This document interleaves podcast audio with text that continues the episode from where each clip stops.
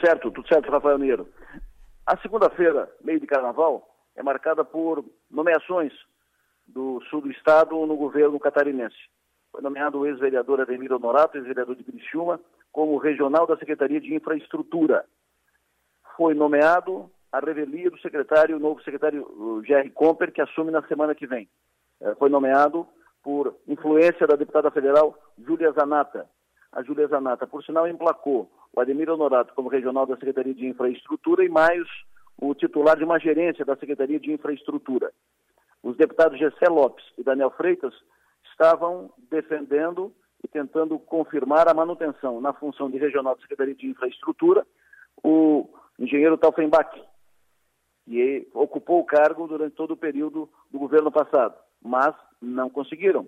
Os dois deputados Gessé e Daniel defendiam, respaldavam essa indicação à manutenção do engenheiro Taufenbach. Não conseguiram. A Júlia Zanata acabou conseguindo emplacar tanto o regional da Secretaria de Infraestrutura como mais uma gerência da Secretaria de Infraestrutura. na quarta-feira, na quarta-feira vai assumir o novo secretário de Infraestrutura do Estado, o deputado estadual Jerry Comper, do MDB. Será a entrada formal e oficial dos, do MDB no governo Jorginho Melo. O Jerry Comper assume, mas vai assumir apenas como, como secretário. As superintendências estão nomeadas, e os regionais, praticamente, da Secretaria de Infraestrutura estão praticamente todos definidos. A estrutura está praticamente toda montada. O secretário Jerry Comper vai ter o cargo de secretário. O restante da, da estrutura da secretaria estará pronta, já está praticamente montada. E aqui, na, na região, no embate político entre os três deputados do PL, Gessé Lopes, Daniel Freitas e a Júlia Zanata, a Júlia Zanata, neste caso, neste segmento, ela acabou ah, na queda de braço, vencendo as duas batalhas. O deputado Gessé e o deputado Daniel defendiam uma, uma indicação, a Júlia bancou a nomeação e conseguiu a nomeação do Ademir Honorato, ex-vereador, que por sinal foi um vereador de belo mandato, no mandato passado, Ademir Honorato foi um belo vereador em Criciúma. Daqui a pouco teremos mais um parlatório, a nossa live de toda segunda-feira, às 19 horas. Vamos falar mais sobre isso e também sobre tantas outras da política. Vamos falar sobre o caso do lixo, que colocou prefeito e vice de Tubarão na cadeia. Como é que está esse caso? É a repercussão política disso no Estado. E o desdobramento dessa operação no Estado, que colocou mais seis prefeitos na cadeia. Daqui a pouco a gente fala sobre isso no parlatório, nossa live de toda segunda-feira.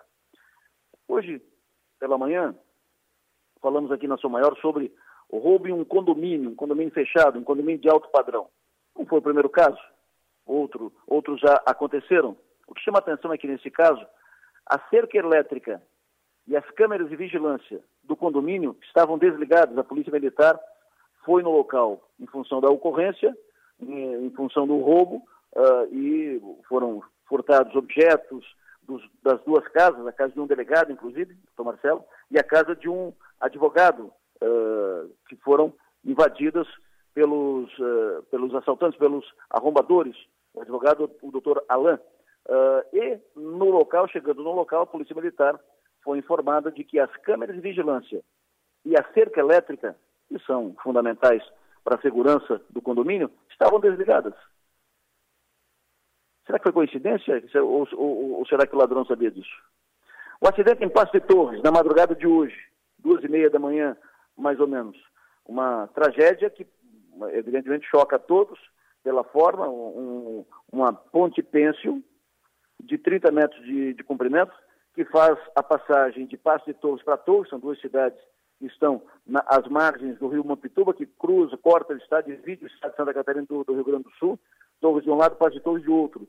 As duas, uh, as duas cidades, elas começam, elas estão exatamente nas margens do rio. E a ligação é feita por uma ponte pêncil. Tem uma outra ponte de concreto, um pouco mais em direção à, à BR, mas é mais usada por veículos, né, por, por, carros e motos e tal. E ela fica mais afastada, mais escuro. Tinha um baile de carnaval em Passo de Torres, terminou o baile e eles foram passar.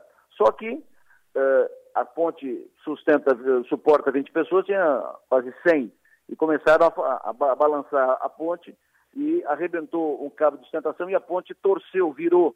E aí as pessoas caíram no mar. Um monte de gente, tem gente desaparecida. Uh, Aquilo pode se chamar, aquilo choque, mas pode se, se definir como uma tragédia anunciada, porque não tem controle. Como é que entra 100 numa ponte que só cabe 20? E como é que permitem que, fica, que, que, que alguns guris, uh, por bobagem, por brincadeira, por bebedeira, sei lá o quê, fiquem pulando e balançando a, a ponte. E aí uh, deu no que deu. É claro que obra, engenheiro de obra pronta, né? Ficar agora dizendo, ah, deveriam ter colocado guarda ali, fiscalização. Mas uh, será que isso não, não, não era possível pensar antes? Não é a primeira vez que acontece isso, de ficarem balançando na ponte e gente demais na, na ponte. Tanto é que tinha gente filmando e, e quando aconteceu, uh, disse na filmagem que roda que está no 48, inclusive a imagem dizendo, eu sabia que ia acontecer, por isso que eu estou filmando. É, agora tem que avaliar as, a, as consequências, né, o que fazer lá em, em Pasto de Torres. Já estão falando em fechar a ponte, também não é o, o caso, não adianta matar a vaca por causa do, do carrapato.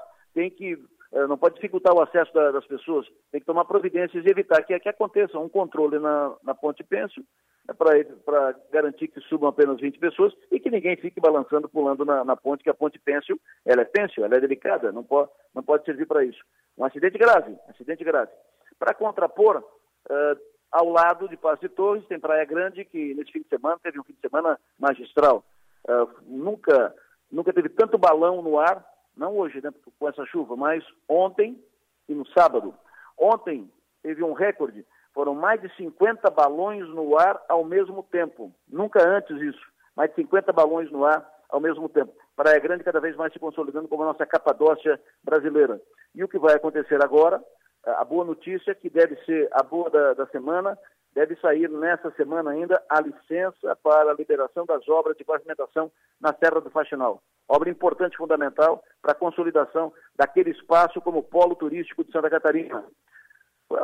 O que aconteceu ali na Serra do Faxinal é uma vergonha para nós catarinenses por falta de mobilização política. Eu conversei aqui com uma agente política do governo passado, uh, cargo, cargo importante do governo passado sobre a, a licença por que, que não saiu e tal. Ela disse, pois é, parece que alguém falou comigo na, no mandato passado. Uma licença apenas, que libera obra de pavimentação. Sentaram em cima do processo no, no governo passado, ninguém deu bola para isso, ninguém mexeu nisso, e agora é só pagar uma guia.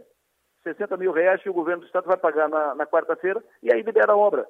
Enfim, uh, vão liberar a obra, e é bem provável que nesta semana ainda seja anunciado o sinal verde para finalmente pavimentar a Serra do Faxinal. Obra importante para o sul do estado de Santa Catarina, que não andou no governo passado por falta de vontade, vontade política. Por hoje é só, eu volto para o ar na quarta-feira, temos parlatório daqui a pouco, te convido a acompanhar, daqui a pouco estaremos com parlatório 19 horas. Áudio aqui na Sua Maior, áudio e vídeo no 48 e no YouTube.